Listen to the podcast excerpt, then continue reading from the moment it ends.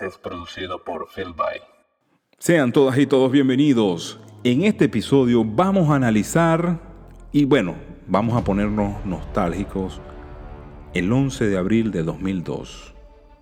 ¿Qué pasó? ¿Por qué pasó? ¿Y qué nos dejó? Sean todas y todos bienvenidos a un nuevo episodio de Pa' que sepáis podcast. Para contactarme están mis redes sociales, WhatsApp, más 44 7856056813. Mis redes sociales, Instagram, Facebook, Twitter, Telegram como arroba Esteban Rafael JR. En las plataformas de audio y video, YouTube, Spotify y Apple Podcast como para que sepáis podcast, escriben en el navegador para que sepáis podcast y en el IGTV los primeros 10 minutos. Eh, para comenzar este podcast quería eh, particularmente, eh, para el día que yo estoy grabando el podcast, se celebró una fecha muy importante y que se puede decir que empezó la transformación profunda del país. Fue en el año 2002, un 11 de abril, cuando el demonio de Sabaneta, Hugo Chávez Frías, empezó la cruzada por transformar culturalmente, estructuralmente y mentalmente los cimientos del país. él sabía que necesitaba darle un vuelco total, total a todo lo que se había establecido. No le, no le bastó con cambiarnos el nombre, no le bastó con cambiarnos eh, la constitución, no, él necesitaba más, necesitaba dejar la huella. Él se consideraba Dios entre dioses. Quizás por eso sucedió lo que a futuro sucedió con respecto a su persona y que después lo vimos pidiendo cacao por allí ante el miedo, porque tú puedes ser muy poderoso y te puedes creer que eres el líder supremo, pero cuando te ataca una enfermedad, tan mortífera como en sus últimos días eh, fue afectado, quizás lo de líder y te vas a dar cuenta que eres un simple humano. Los cambios que propuso para Venezuela, ninguno funcionó. Y eso es lo que yo voy a traer en este momento a este episodio, porque este es un episodio más bien histórico. Esto no es un episodio de lo que está sucediendo ahorita en Venezuela, porque eh, quería dejar grabado esta pieza de, con respecto a mi comentario, en mi opinión, porque nunca había tenido la oportunidad de hacer un comentario al respecto de lo que sucedió exactamente hace 18 años. 18 años que marcaron, por desgracia, muchas vidas venezolanas, entre las que marcó directamente, indirectamente. Imagínense ustedes la catástrofe, eh, que donde todo comenzó y donde todo tenía que llegar, eh, para mí el punto de partida profundo, profundo fue esa fecha. En el, el tiempo que movió la mata total de un país que era número uno en muchos rubros, en muchos petroleros, e incluso en algunas disciplinas deportivas, en, bueno, muchas personas se sienten orgullosos de tener las eh, mujeres más bellas del mundo también, que hemos ganado ciertos certámenes de belleza, pero sobre todo también en la parte científica, en la parte, eh, en la parte educativa, ojo. Y Venezuela fue por mucho tiempo, a pesar de cualquier problema que los venezolanos teníamos, eh, políticos y económicos, Venezuela fue potencia en muchas, en muchas cosas. Ese día marcó la destrucción total del país. Por eso que cuando me dicen, no, que este, mm, ciertas personas tratan de justificar que el desastre que, estábamos, que estamos viviendo ahorita los venezolanos no pertenece, a eh, no pertenece a Chávez, sino que pertenece a Nicolás Maduro. Y lamentablemente, si en este momento Hugo Chávez estuviese vivo, digo, y me atrevo de, porque claro, no tenemos las pruebas, no vamos a poderlo comprobar porque Chávez está muerto, pero yo siento de que con todo este desastre mundial, eh, la situación en Venezuela hubiese sido la misma, totalmente. Y, muchas, y muchos factores eh, que al final logran dar como conclusión de que eso iba a ser así. No toda la vida iba a estar el petróleo en 100 dólares, no toda la vida iban a, poner, iban a poder manejar cantidades cuantiosas de dinero, incluso ciertos discursos del mismo comandante, líder supremo de ellos, daba a entender de que ya ellos lo tenían todo planificado. Entonces, vamos a presentarles varios audios. Entre esos audios está eh, algunos que, bueno, a lo mejor para, y que yo creo que ya muchas personas habían despertado a ese, eh, a ese entendimiento de que eh, el señor Hugo Chávez planificó la destrucción del país incluso antes del golpe de Estado del 4 de febrero. El primer audio tiene que ver con el detonante con el detonante. ¿Dónde estaba yo en el detonante? El detonante, ese momento, en el año 2002, estábamos mi familia y mi familia y yo, mi papá, mi mamá y mis hermanos, estábamos disfrutando de un fin de semana, si no me equivoco, en los puertos de Altagracia. Nosotros somos del estado Zulia y tenemos familiares en los puertos de Altagracia. Ese día, ese 11 de abril, Chávez eh, sale en una cadena nacional, un poco, eh, vamos a decir, de alguna forma estaba como que un poco malhumorado. Vamos a hablar malhumorado porque... Eh, y él en esa cadena, por desgracia, detonó cualquier hecho que se estaba gestando, bien sea público, privado, etcétera, todas las, todas las teorías de conspiración que ustedes quieran narrar eh, estaban conspirándose ese mismo día.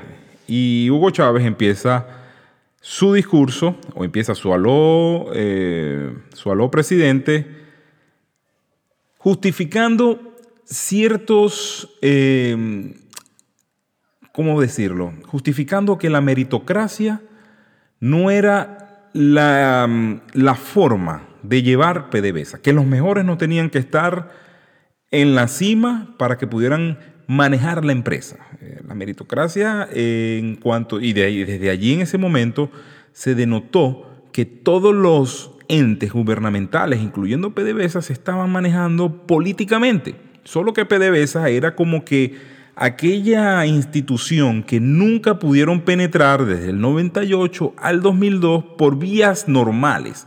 Él colocaba, por supuesto, presidentes de PDVSA y esos presidentes de PDVSA de alguna forma no lograban eh, hacer los cambios respectivos que él quería, porque él quería regalar petróleo a Cuba, él quería regalar petróleo, a, él quería cargar la petrochequera, él quería agarrar eh, el dinero que por producción, que supuestamente nos pertenecía a los venezolanos a través de las obras públicas, y empezar a regalarlo alrededor del mundo. Eh, y eso fue lo que sucedió exactamente. Hay países que todavía eh, e incluso con ese dinero, él patrocinó muchos terroristas, muchos narcotraficantes. Con ese dinero, las FARC, el ELN, eh, los cubanos, el Partido Comunista Cubano, todos los partidos comunistas de Latinoamérica fueron financiados a través de ese dinero que era producido en Venezuela y que desde, luego, o sea, por razones obvias, tenía que pertenecer a los venezolanos. Entonces había como que ese pequeño choque y él necesitaba de, de alguna manera tratar de colocar a fichas claves dentro de la directiva de PDVSA para que no cuestionaran ninguna de sus decisiones en cuanto al manejo del dinero, porque hasta ladrón era el tipo, el tipo es un ladrón. El tipo se agarró el dinero del erario público para regalarlo. Entonces buscaba las mil y una formas porque eso sí tenía él. Él tenía una labia que, por supuesto, él se sentaba en esos a los presidentes. Y ese día, eh, el 11 de abril, fue un domingo, que un domingo del, del aló presidente, cuando él anuncia lo siguiente. Ya le vamos a colocar el primer clip. Constitución y las leyes. Pero esa élite, repito, ha sido visible la paciencia con que se ha manejado el conflicto. la buena fe por delante siempre, no, vamos a conversar, me dijo Gastón Parra, le dije, autorizado Gastón, está bien, converse, agote todos los mecanismos, pero pasó una semana, pasaron dos semanas, pasaron tres semanas y esta gente no da eh, muestras de que haya recapacitado. Y ahora esa élite de PDVSA ha pasado la línea. Han comenzado a pasar la línea. Entonces yo anuncio lo siguiente. Entonces eh, allí él eh, estaba dando el preámbulo y él avisa de que hay élites.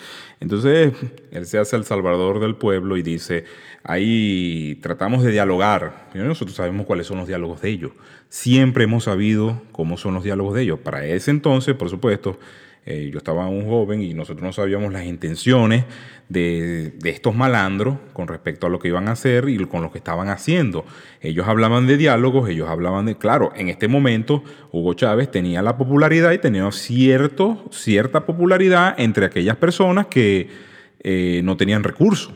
Pero las personas que realmente, o la, la, mayoría de las personas que realmente conocían el negocio petrolero, sabían que los planes de Hugo Chávez era tomar la empresa para regalar el dinero y hacer proselitismo político a nivel mundial. Incluso eh, también recuerdo muchas situaciones, ese momento cuando nosotros estábamos en la playa y anuncian lo que él está por anunciar, y él habla allí de que, bueno, que ellos trataron de hacer unos diálogos, Gastón Parra era el presidente de PDVSA en esos momentos, y ellos trataron de hacer ciertos diálogos, pero por supuesto, los diálogos de ellos no son diálogos, los diálogos de ellos son mandatos directos a las personas para que actúen, porque ellos son militares, entonces ellos no dialogan, ellos, ellos mandan hacer, porque en realidad ellos nunca han tenido la potestad democrática de aceptar lo que piensa el otro y de aceptar que lo diga, porque ese es el problema que hemos vivido en Venezuela desde el año 2002. Como digo, fue el piso para que nosotros empezáramos a ver la destrucción del país. Ese Hugo Chávez, joven, casado, todavía estaba casado con María Isabel, se nota en el video, para aquellos que están viéndolo en YouTube, se nota que este video todavía carga el, anillo de casado.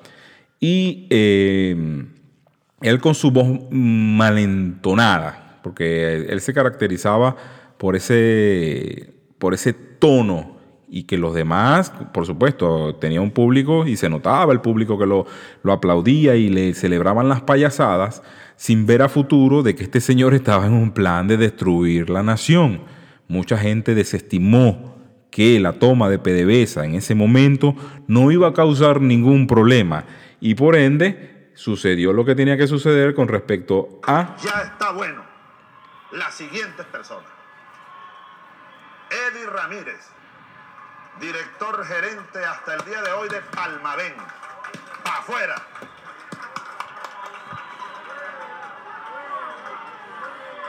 Se le había dado, se le había dado la responsabilidad de dirigir una empresa de mucha importancia como es Palmavén, una filial de petróleo. Esa palma, ven, es de todos los venezolanos. Así que, señor Eddie Ramírez, muchas gracias. Está usted despedido, caballero. Está despedido también. Muchas gracias por su servicio. Señor Juan Fernández, está despedido de Petróleos de Venezuela.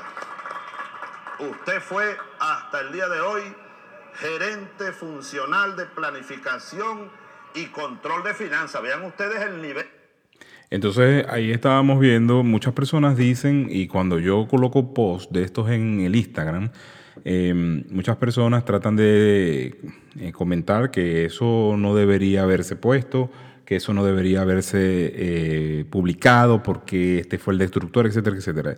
Mi opinión acerca de esa situación es que debemos construir un museo que nos recuerde que un payaso como este, existió en Venezuela. Un adulador y un encantador de serpientes como este existió en Venezuela y que no debemos volver a caer en ninguna patraña que nos monten, porque este señor sí se nos metió el socialismo. él se nos metió por un lado diciendo que era socialdemócrata y que incluso él era, y hay entrevistas de, antes de las elecciones, este señor es el mentiroso más grande que tiene Venezuela. Entonces, eh, sí, tenemos que mostrar, porque este documento y este audio que yo estoy tratando de dejarle, este es un... Esta es eh, la herencia que yo les puedo dejar a mis hijos para que sepan la opinión de su, de su, papa, de su padre acerca de la situación política que vivió, que los hizo salir de su país y que ellos tienen que entender que tienen que estudiar eh, la situación política, la situación económica en el país donde ellos se encuentren, porque no pueden volver a caer y que cuando tengan que votar tienen que votar no con el corazón, tienen que votar con la cabeza, porque los políticos son encantadores de serpiente. Este documento se los estoy dejando a mis hijos para que vean que su papá en algún momento tuvo una opinión política acerca, acerca de ciertas ideologías en Venezuela. Nosotros no conocíamos, por lo menos la población, eh, más del 80% de la población no conocía de ideología, no conocíamos que era el socialismo, no conocíamos que era el comunismo, solo sabían los altos eh, políticos de arriba que por supuesto siempre habían jugado con los sentimientos de las personas y que siempre habían prometido sin importar. El político en Venezuela promete, pero cuando tú le preguntas acerca de la ideología, y acerca de a qué factor político pertenece, ellos te tratan de esquivar la, la pregunta, porque no les conviene de que las personas sepan en qué lado de la ideología ellos se encuentran. ¿Por qué? Porque antes, y eso sí yo lo, lo visualicé mucho, en películas, en, reportajes, en documentales, el comunismo eh, pertenecía a aquella mancha roja de la historia de la cual no podías eh, hablar porque lamentablemente se comparaba con el nazismo lamentablemente se comparaba con, con aquella ideología que dejó más de 100 millones de muertos y eso lo y eso y eso lo sabían muchas personas. Por eso que el tema en Venezuela, cuando tú hablas de partidos comunistas en Venezuela, solamente existió uno, pero meter la ideología socialista, meter todas las guerrillas, las FARC, el ELN, los componentes cubanos, los componentes rusos, los componentes chinos, eso sin la preparación ideológica de un de un monstruo como Hugo Chávez no iba a dar resultado si no tenían este factor que nosotros, eh, bueno, yo no voté, que muchas de las personas votaron en ese momento y que gracias a la abstención eh, este señor llegó al poder y gracias a los malos políticos de los 40 años anteriores, y eso sí hay que decirlo. Entonces, ¿qué pasa? Porque cuando tú preguntas a este tipo de políticos, que a qué lado de ideológico, todos son de izquierda. Venezuela lamentablemente no ha existido a la derecha, pero siempre hay un extremo, y el extremo era Hugo Chávez. Este señor despidió a la nómina eh, mayoritaria de los rangos súper eh, altos de PDVSA y también habla de que em, esta gente tenía unos títulos y tenía unas situaciones y él siempre se trataba de burlar porque sabía que había unas personas que no habían estudiado, que no tuvieron la fortuna de haber estudiado y que de la única forma de que estos despidos pasaran por debajo de la mesa fue a través de generar todo, de, sacar a flote en las personas toda aquella envidia, todo aquella eh, resentimiento social que tenían sus seguidores para que cuando e,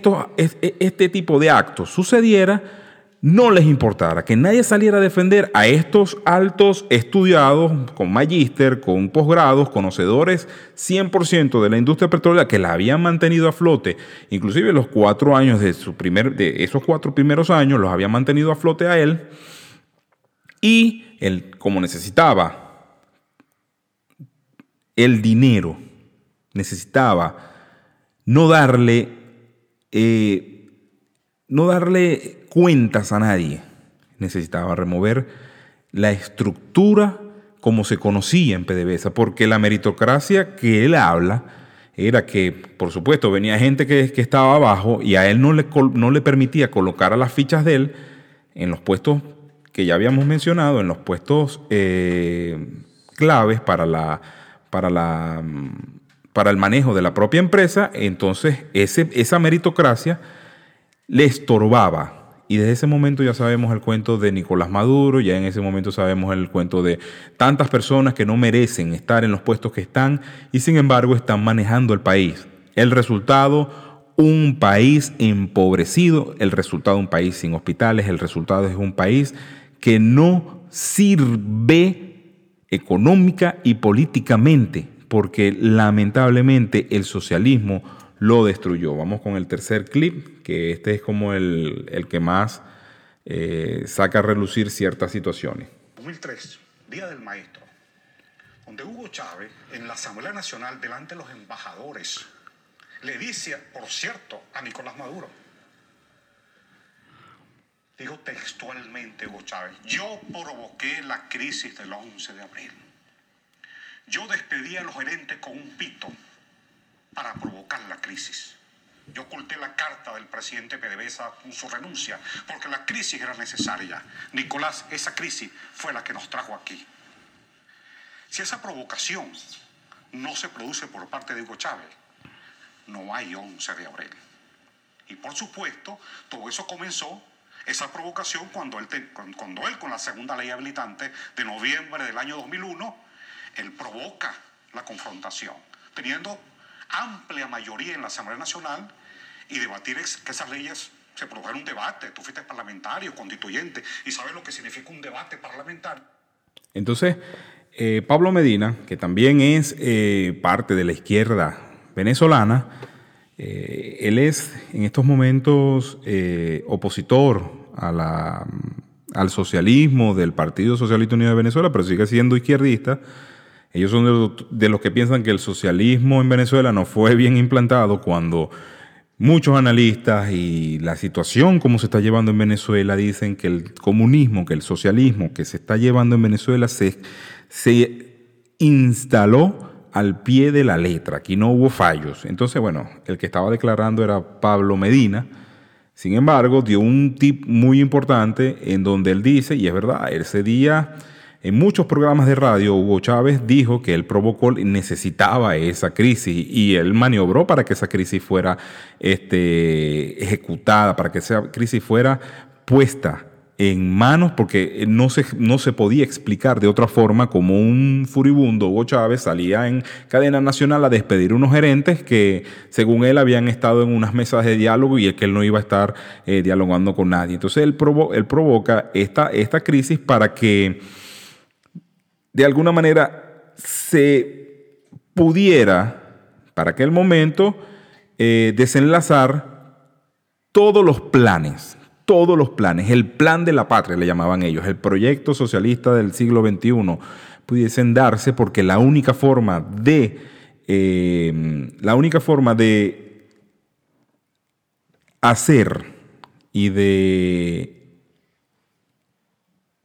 instalar el proyecto socialista fue a través del dinero que Hugo Chávez iba a manejar a través de Petróleos de Venezuela. Incluso el Banco Central de Venezuela y el, y el FONDEM, creo que era uno de los entes que trataba, que, que, se, que, manejaba todo el dinero y las divisas provenientes del exterior, pasaron a manos incluso del propio Hugo Chávez. Entonces se devela el plan y muchos caímos incautos. En ese día, el 11, el 12 y el 13, se produjo un plan, el plan más macabro que los venezolanos hayamos visto en cuanto a la ejecución de uno de los engaños más grandes que la historia de Venezuela ha vivido. ¿Y por qué? Porque ya él viene y devela que ese plan fue totalmente maniobrado por él y que hubieron piezas claves en este plan para que cuando él regresara, porque eso fue el 11 de abril del 2002, para que cuando él regresara, siguiera el mismo plan, porque él, recuerdo yo que el 13 de abril, ya nosotros estábamos en casa después de haber pasado un fin de semana en los puertos, por supuesto que esa semana fue eh, totalmente de paro en el país, porque se habían producido unos ciertos paros escalonados que llevó a la situación del 11 de abril y que lamentablemente, bueno, en ese momento eh, mi padre fue despedido de la empresa Y somos testigos de cómo un animal como Hugo Chávez provocó, y por, eso que el socialista, con, cuando ustedes vean un socialista con una cruz, cuando ustedes vean un socialista con un rezando, cuando ustedes vean un socialista en una iglesia, un comunista en una iglesia, no le crean, porque sencillamente esa gente no le vale nada la vida de los venezolanos. Lo que vino a hacer Chávez a posteriori generó más muertos que inclusive el coronavirus pudiera generar en cualquier país normal. Es asombrosa la cantidad de personas que se separaron después del 11 de abril. Yo estoy hablando que el 11 de abril es el punto. Después vino el, vino el paro, el famoso paro petrolero en diciembre de ese mismo año y que desencadena que todos los petroleros, porque él siguió con su plan maquiavélico porque él necesitaba esa situación. Él pidió perdón, porque ahí es donde les estoy diciendo la parte de que él saca la cruz y jura por Dios y todo, y estaba Dios dado al lado, y estaba un poco de gente allí que había salido corriendo. Baduel lo rescató de la horchila porque este, así paga la revolución. Eh, Baduel fue, y gracias a él, que muchos ahorita en la oposición lo tildan de héroe y lo tildan de que pobrecito, que lo están... Eh, Em, lo están torturando en el DGCIM, que en la, Dirección de Inteligencia Militar, que pobrecito Baduel, entonces le dan, eh, le dan cobertura mediática a uno de los culpables que a mi parecer tuvieron que haber, o sea, Baduel pudo ser héroe nacional con dejar caer a Hugo Chávez del helicóptero, pero bueno, no sucedió así y tuvimos que calarnos 20 años. Después de ese momento tuvimos que calarnos los 10 años más y después muere por cáncer. Pero allí los culpables, para que ustedes vean, y todas esas personas que estuvieron el 11 de abril, Fíjense en dónde están ahorita, por lo menos Diosdado ya sabemos dónde está, en un cartel de se de Estados Unidos, Maduro también, un cartel de se de Estados Unidos.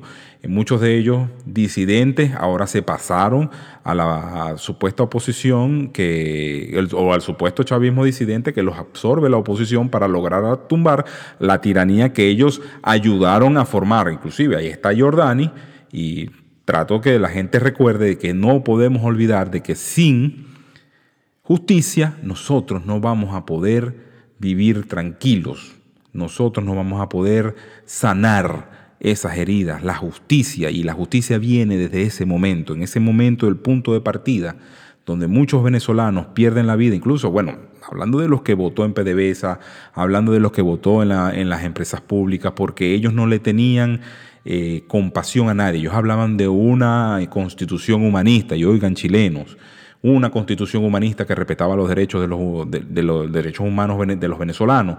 Y resulta, pasa y acontece que esto fue una de las eh, revoluciones comunistas bolivarianas, según ellos, que ha matado más venezolanos porque el mismo 11 de abril se generaron y cayeron muchos muertos les recuerdo el puente Yaguno, que ahí estaba mm, Richard Peñalver, que está en España como asilado, y también estaba Nicolás Maduro comandando las hordas chavistas. Todo esto en un ambiente de total caos. Y nadie culpó a Hugo Chávez. Sencillamente quedó como un héroe.